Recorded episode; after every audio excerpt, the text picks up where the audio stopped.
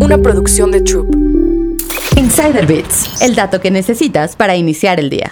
Antes de entrar a la tanda de la oficina, tienes que saber que, aunque es una opción de financiamiento fácil y accesible para muchas personas, realmente no tiene mucho sentido financiero. Las tandas consisten en aportar una cantidad de dinero entre todos los participantes, que retira una persona diferente cada vez.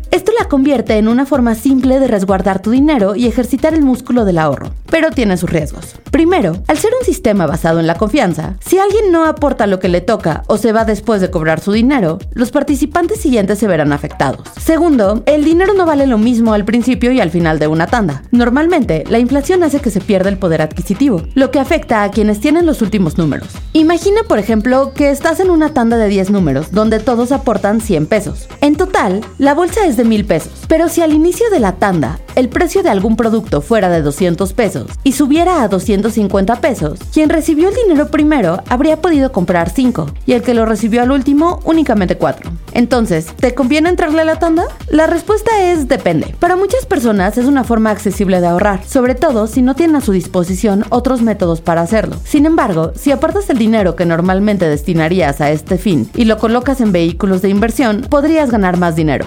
Insider Bits, el dato que necesitas para iniciar el día. Una producción de Troop.